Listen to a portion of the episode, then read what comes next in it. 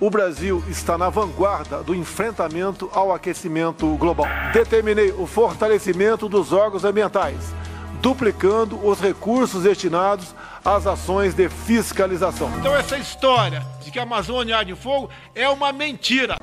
Nossa floresta é úmida e não permite a propagação do fogo em seu interior. Incêndios florestais existem em todo o mundo. Isso não pode servir de pretexto para possíveis sanções internacionais. Que tudo que a gente faz é pau no judiciário no dia seguinte. Então, para isso precisa ter um esforço nosso aqui, enquanto estamos nesse momento de tranquilidade no aspecto de cobertura de imprensa, porque só fala de Covid, e ir passando a boiada, e mudando todo o regramento, e simplificando nós. Estamos, reitero, abertos à cooperação internacional.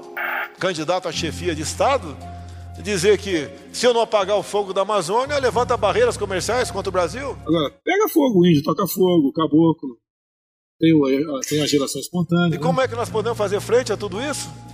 Apenas a diplomacia não dá. Né, Ernesto? E quando acaba a saliva, tem que ter pólvora. A Europa, lá é uma seita ambiental lá. Eles não, preservaram nada do seu, do, seu, do seu meio ambiente, praticamente nada. Somos vítimas de uma das mais brutais campanhas de desinformação sobre a Amazônia e o Pantanal. A Amazônia brasileira é sabidamente riquíssima. Isso explica o apoio de instituições internacionais a essa campanha escorada em interesses escusos que se unem a associações brasileiras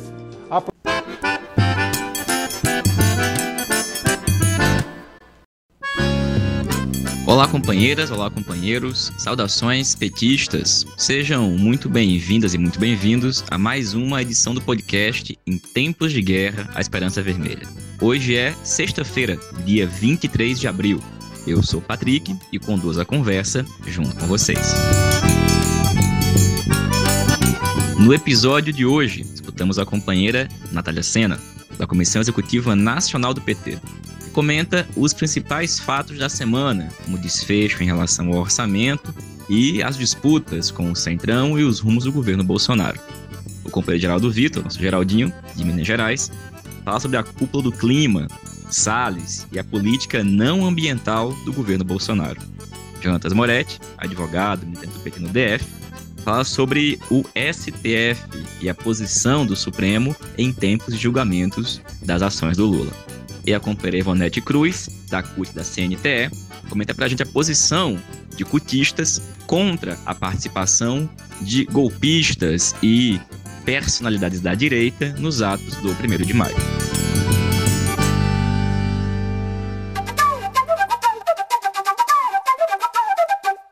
E pessoal, desde ontem está acontecendo a chamada Cúpula do Clima, organizada a partir do governo dos Estados Unidos, já uma ação do novo presidente Joe Biden. Uma cúpula extremamente controversa e que gerou uma série de debates ao longo dos últimos dias. A gente vai escutar agora o companheiro Geraldo Vitor, Geraldinho, que é um militante ambientalista do PT lá em Minas Gerais, que fala pra gente sobre essa cúpula do clima, mas também da política ambiental ou não ambiental do governo Bolsonaro e do seu ministro Ricardo Salles. Olá, Patrick, companheiros e companheiras que estão aí acompanhando o podcast. Patrick pediu que a gente falasse um pouco hoje sobre o encontro do clima promovido pelo presidente dos Estados Unidos, Joe Biden, em que o nosso é, presidente esteve discursando sobre ações que o Brasil é, pretende fazer para reduzir as suas emissões. O tema das mudanças climáticas vem sendo tratado no âmbito da ONU desde o século passado. Foi durante a Rio 92 que mais de 150 países assinaram a Convenção Quadro de Mudanças Climáticas e a partir dali iniciou-se um debate mais oficial no âmbito das Nações Unidas sobre o tema das mudanças climáticas. Os cientistas se reúnem no painel intergovernamental de mudanças climáticas, o IPCC, e elaboram relatórios que antecedem os encontros das partes, que são os signatários daquela convenção, que se debruçam sobre esses relatórios e buscam ações que possam reduzir as emissões e, e o aquecimento global. É, o resultado prático da ausência de ações suficientes para essa redução das emissões tem se verificado na prática, com precipitações, secas prolongadas e outros efeitos que essa mudança climática traz, como o aumento do nível dos mares e outras consequências previstas nestes relatórios e que, infelizmente, o capitalismo não foi capaz ainda de entender a gravidade ou, se foi, não conseguiu é, transformar em ações que efetivamente nos tirem desse caminho de um colapso global, onde as consequências serão as piores possíveis, em particular para aqueles povos que não têm recursos para poder reduzir os efeitos e os impactos dessas mudanças, e mais uma vez, os pobres do mundo pagarão uma conta que pode ser muito alta. Mas o nosso presidente, que destruiu todas as ações que foram realizadas durante os nossos governos, e eu lembro aqui que nós tivemos uma das conferências nacionais de meio ambiente voltadas para esse tema, para que o Brasil pudesse elaborar um plano nacional com a participação da sociedade. Foram mais de 150 mil pessoas mobilizadas em todo o Brasil, em conferências municipais, estaduais e, por fim, na Conferência Nacional em 2007, ainda sob o governo, o segundo mandato do presidente Lula e nós elaboramos um Plano Nacional de Mudanças Climáticas que foi levado pelo presidente em dezembro de 2007 a Copenhague, muito elogiado, porque tinham ações concretas que o Brasil apresentava para esse tema. Infelizmente, a realidade hoje é outra.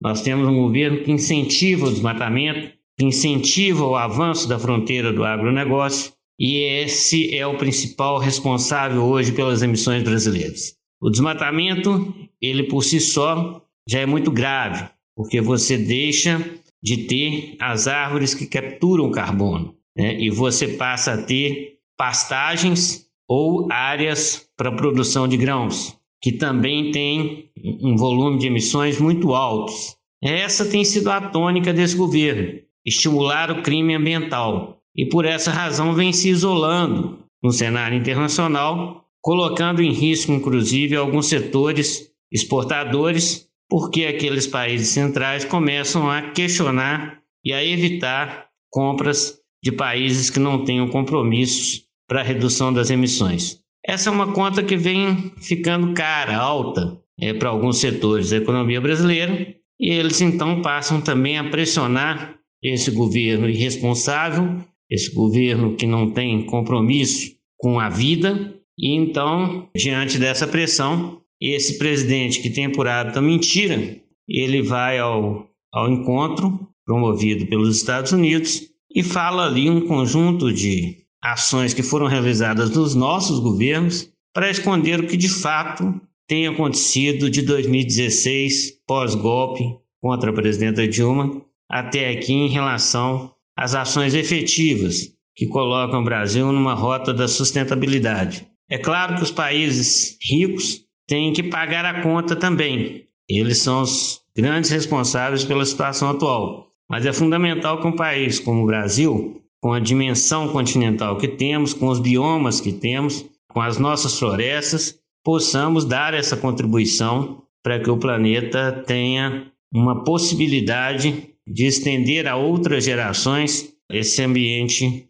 que nós vivemos até aqui. É lamentável um governo haja como esse governo age minta, né? Minta descaradamente em um encontro como esse. É lamentável, o mundo inteiro percebe que isso não está efetivamente ancorado em ações que possam ajudar a resolver o problema. Sobre esse assunto, é um pouco isso. Eu espero que a gente consiga avançar na construção de um programa de governo e de um diálogo com a sociedade, onde esse tema possa ser tratado por todos e buscarmos a melhor forma de contribuir com o planeta. Abraço. Valeu, Geraldinho. Obrigado, companheiro. E, gente, além da cúpula do clima, essa semana, aqui no Brasil, nós tivemos novamente o julgamento das ações do Lula pelo STF. E, além disso, finalmente, a sanção do orçamento 2021, que se resolveu como a gente tinha antecipado aqui no podcast segunda-feira, com um acordo entre o governo Bolsonaro e o Centrão. O governo Bolsonaro conseguiu viabilizar um acordo em que está paga, a partir de agora, mais uma parcela do aluguel do Centrão. Sobre esse e outros assuntos, a gente escuta agora a companheira Natália Sena, da Comissão Executiva Nacional do PT.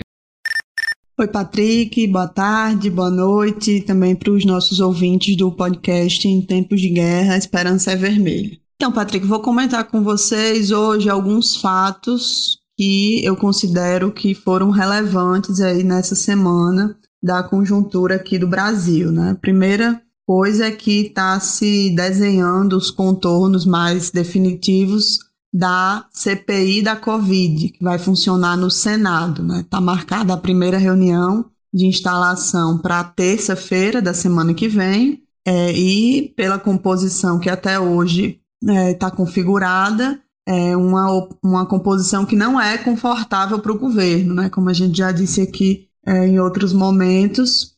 É, a maioria da CPI é composta por senadores ou da oposição ou independentes, considerados independentes. O presidente vai ser o senador Omar Aziz, que é considerado da ala independente. O vice deve ser Randolph, que é da oposição. E o relator, que é a tarefa principal, deve ser o senador Renan Calheiros, que por alguns é considerado independente, por outros é oposição, mas a gente sabe que isso é a depender da situação. De toda forma, no que diz respeito à forma como o governo lidou com a Covid, ele tem adotado uma posição bastante crítica. Né? Pelo que a gente sabe também, os principais focos da CPI, ao menos no início, né, o que está se desenhando agora para ser, é a questão da prescrição de medicamentos sem eficácia, a cloroquina, hidroxicloroquina, ivermectina, é, a não aquisição de vacinas no momento adequado pelo governo, o que teve como consequências o atraso no cronograma e o aumento das mortes, ou seja, muitas mortes poderiam ser evitadas se tivesse o governo feito a aquisição de vacinas no tempo correto, né, no ano passado. E, além disso, também vai ser objeto da CPI a questão da utilização dos recursos que foram repassados pela União aos estados. Esse foi um assunto que entrou já depois do, dos movimentos de pressão de Bolsonaro para que a CPI não fosse exclusivamente sobre o governo federal.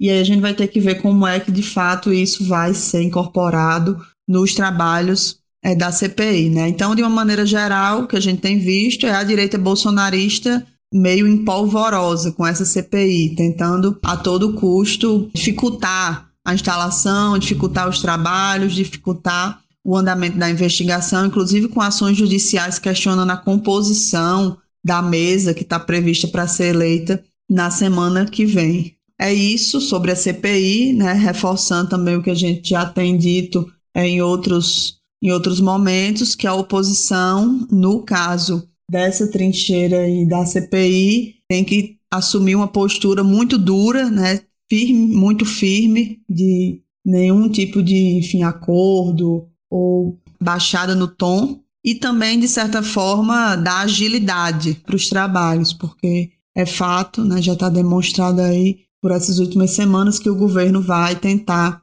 de tudo para dificultar ou até para fazer com que não dê em nada, no caso da CPI. Outra coisa que eu queria comentar, que também se resolveu essa semana, mais especificamente no dia de ontem, né, na quinta-feira, dia 22, foi a questão do orçamento 2021. O orçamento que tinha que ter sido aprovado no ano passado, por diversos, diversos conflitos entre o centrão, a direita gourmet, neoliberal, dentro do Congresso, que envolveu inclusive as disputas pelo comando né, da Câmara e do Senado, não foi votado o orçamento de 2021 e nas últimas semanas, a gente também acompanhou um impasse em relação a isso, né, que envolveu o volume imenso né, de bilhões que foi colocado pelo relator para dar conta de emendas de deputados e senadores, e com isso é, foi feita a subestimação das despesas obrigatórias, né, por exemplo, benefícios previdenciários, enfim.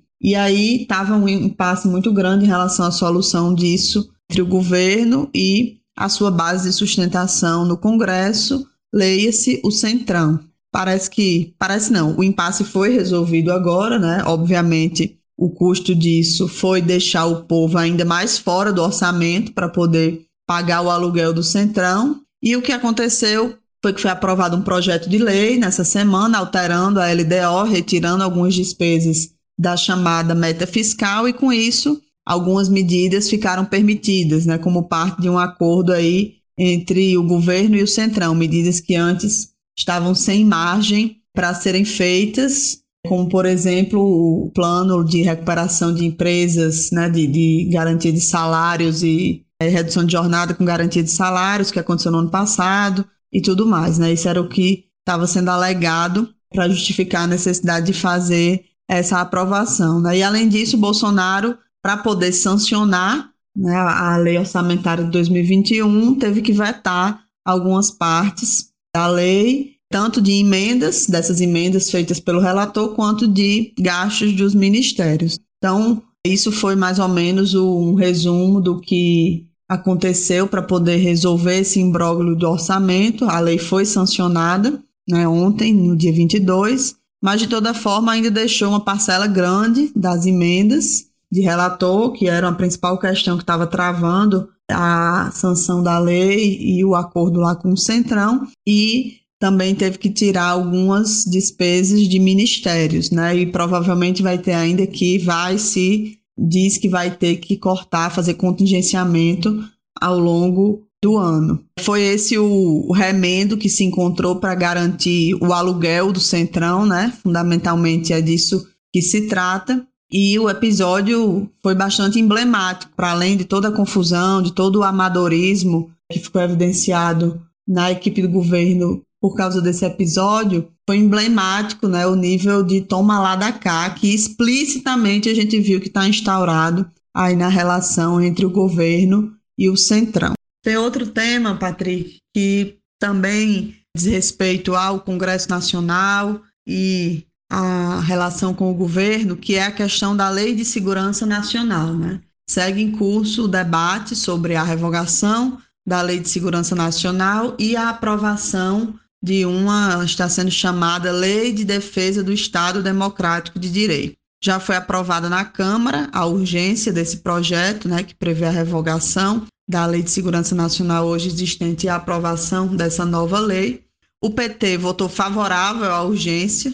Isso há questionamentos sobre isso, porque a lei que está sendo proposta também não é boa, mas no mérito ainda não teve a votação que também pode ser que aconteça na semana que vem, né? Não, essa é, é menos garantida do que, por exemplo, a instalação da CPI, que já está mais consolidada, que vai ser na terça, mas também há indicações de que pode ser que o mérito seja votada, votado na semana que vem. Acontece que essa revogação, na verdade, ela não é tão revogação assim. Vários dispositivos da atual Lei de Segurança Nacional são repetidos nessa nova lei. E aí, no que diz respeito ao governo, a principal polêmica é o que até agora está previsto, que é a retirada do crime contra a honra do presidente. É o dispositivo que, inclusive, está sendo utilizado por Bolsonaro para perseguir opositores. E aí, do nosso lado, do lado da esquerda, dos movimentos sociais, o principal problema está nos chamados tipos penais abertos, que abrem margem para perseguições, criminalização da luta social. Então, Teve um relatório que foi apresentado hoje, né, uma versão já pública do relatório que foi apresentado hoje. Ele vai ser analisado, aí vai ser objeto de negociação entre os líderes dos partidos aí nos próximos dias, provavelmente até segunda. Isso vai estar em curso, até depois também. E a gente vai ver o que de fato vai é a votação. Não está isso ainda batido o martelo, né? Mas queria destacar aqui a necessidade de esse debate ser muito bem feito, né? Porque a gente não pode se dar o luxo de, mais uma vez, como já aconteceu em outros momentos históricos, se, se colocar nessa situação de ter que votar em uma geringonça institucional qualquer que vai depois servir à criminalização da esquerda e à criminalização dos movimentos sociais, da luta social de uma forma geral. Então era isso que eu queria comentar. Claro que tem outros fatos importantes também, né? no dia de hoje, dia, nessa semana, no dia de ontem, de hoje, por exemplo, a questão do julgamento do STF, que finalmente consolidou os direitos políticos de Lula, mas sobre isso Moretti vai comentar aqui no nosso programa. Um abraço e bom final de semana a todos e todas. Boa luta para nós. Valeu, Natália. Obrigado, companheira. Bom, a Natália mencionou o julgamento no STF e a gente convidou o companheiro Jonatas Moretti, que é militante do PT, no DF, é advogado, para falar aqui no podcast hoje sobre a atual situação do STF. Afinal de contas, as coisas por lá andam cada dia mais diferentes, com algumas surpresas. O STF tem sido uma caixa de ressonância dos conflitos existentes na classe dominante. E a gente pediu que o Moretti comentasse um pouquinho para a gente como é que ele avalia a atual situação do Supremo Tribunal Federal. Olá, camarada Patrick. Olá, demais ouvintes do podcast Em Tempos de Guerra, a Esperança é Vermelha. Patrick, toda vez que o tema dos julgamentos do Lula e sua possibilidade de se candidatar em 2022 surgia aqui no podcast, tanto eu como outros participantes, mesmo tratando um assunto em outras perspectivas, afirmavam que a elegibilidade do Lula dependeriam da alteração do cenário político. Não se pode e nem devemos explicar o julgamento ocorrido nestas últimas duas semanas apenas e tão somente com teorias jurídicas. As conversas da Vaza Jato ajudaram a mudar o cenário político, a percepção de parcela da sociedade, mas a incompetência da 13ª Vara de Curitiba e em especial a parcialidade do juiz Moro já estavam vastamente comprovadas. Tanto estavam que este HC do Lula, em verdade, foi impetrado bem antes da Vaza Jato. Não precisávamos da Vaza Jato para comprovar a parcialidade do Moro. A interceptação telefônica de advogados de defesa, a divulgação criminosa de interceptação telefônica com edição apenas dos áudios prejudiciais ao Lula, o que inviabilizou sua ida ao governo Dilma. O fato de o juiz Moro tornar-se ministro da Justiça do presidente em que ele ajudou a eleger depois de prender o principal opositor já eram provas mais do que suficientes para este desfecho ter ocorrido anos atrás. Portanto, o que mudou foi os ventos da política. Vejam que no julgamento desta quinta-feira, dia 22 de abril, o principal embate foi o ocorrido entre o ministro Lewandowski e o ministro Barroso. Barroso deu um voto que, na verdade, foi um discurso político de defesa incondicional da Lava Jato e do Vale Tudo pelo suposto combate à corrupção. Para Barroso, as arbitrariedades da Lava Jato são apenas pecadilhos. É isto mesmo editar uma interceptação de um ex-presidente da República com a presidenta da República e permitir que ela seja usada para inviabilizar a posse de um ministro de Estado é apenas pecadilho. Coisa de juiz que merece ser perdoado. Já Lewandowski, que eu tenho a sensação de que está tentando limpar sua biografia, como fez no julgamento da Dilma no Senado, também fez um voto contundente na política. Apontou o desastre que a Lava Jato foi para a nossa economia,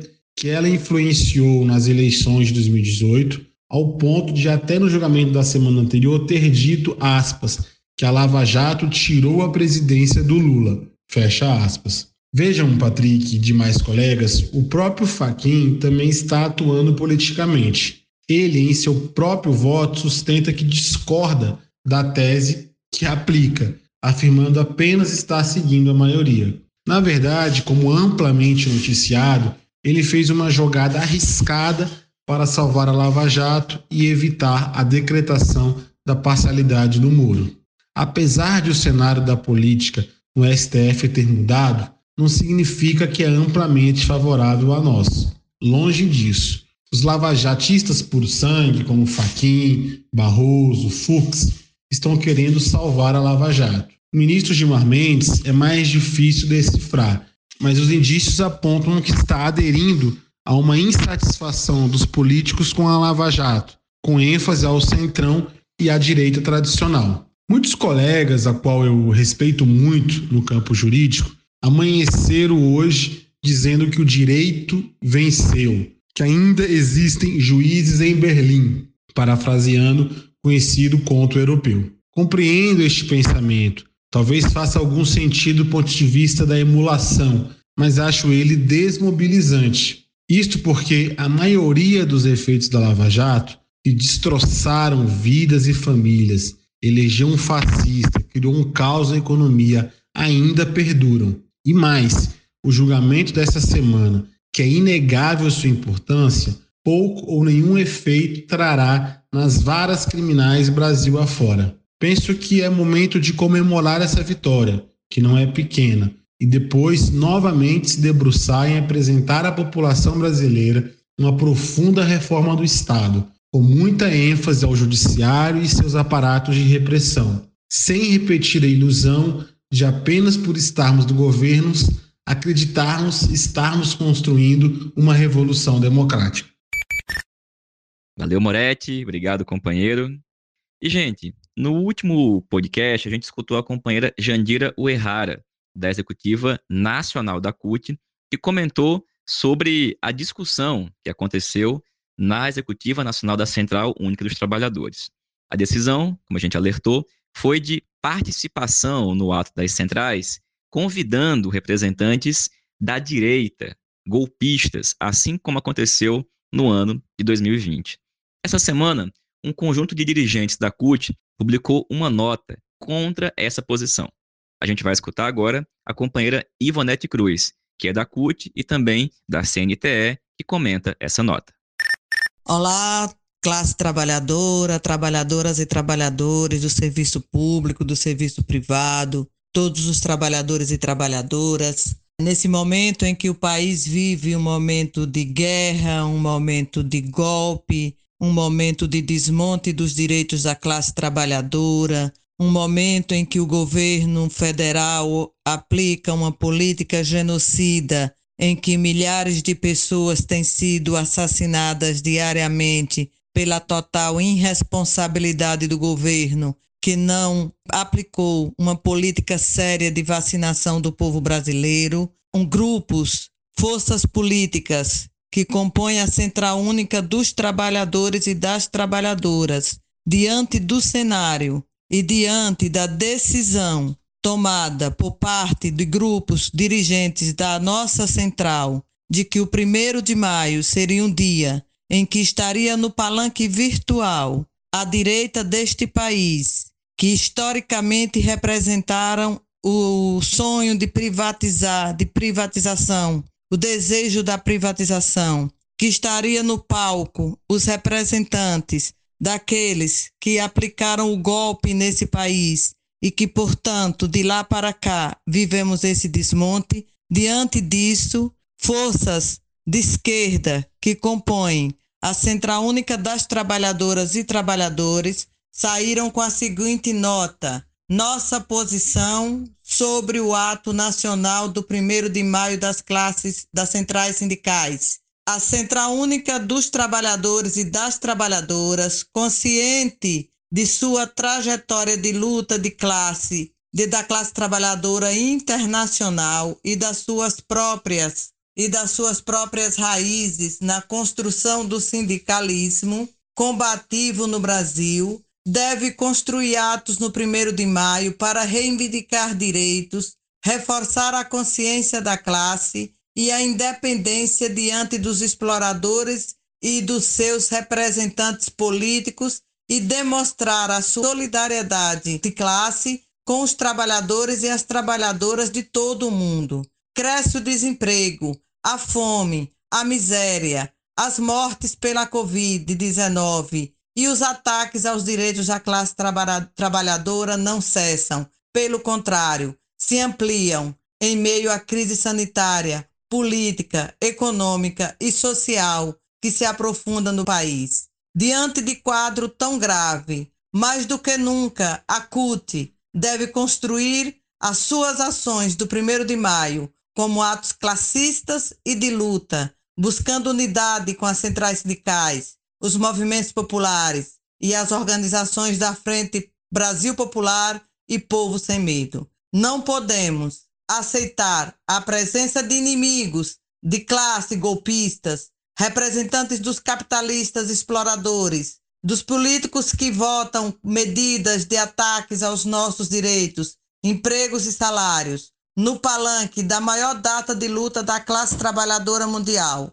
Não podemos aceitar o rebaixamento das nossas pautas no primeiro de maio. A luta da CUT é pelo auxílio emergencial de 600 reais, por vacinação e teste em massa para todos e todas, pela defesa do SUS e do serviço público, contra a reforma administrativa e as privatizações, que o governo avança de forma violenta nos Correios, Petrobras, Energia e Elétrica, Banco do Brasil, Caixa Econômica Federal, Empresa Brasileira de Comunicações. A luta da CUT é pelo fora Bolsonaro. Nenhum dia a mais para esse governo genocida. Condição essencial e necessária para que o país reencontre o caminho da preservação da vida, da democracia e dos direitos da classe trabalhadora. Somos fortes, somos CUT, viva o primeiro de maio, viva a classe trabalhadora.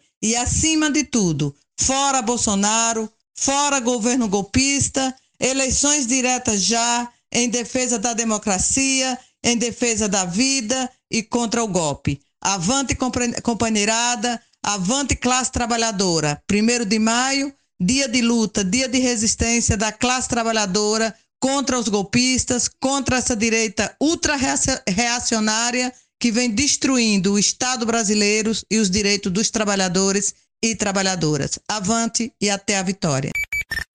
Valeu, Ivonete. Obrigado, companheira. E pessoal, essa foi mais uma edição do podcast Em Tempos de Guerra, a Esperança é Vermelha. Como vocês sabem, um podcast totalmente construído por meio de troca de áudio de WhatsApp com militantes do PT espalhados por todo o país. E, gente, aproveito para convidar vocês a acessar o site da ELAP, a Escola Latino-Americana de História e Política, que está com curso sobre América Latina e processos constitucionais aqui na região. O curso começa no próximo dia 26. As inscrições estão abertas e também tem outros cursos abertos que vão começar no mês de maio. É só acessar o site da ELAP, Escola Latino-Americana de História e Política. Nos vemos na segunda-feira. Saudações petistas e até mais.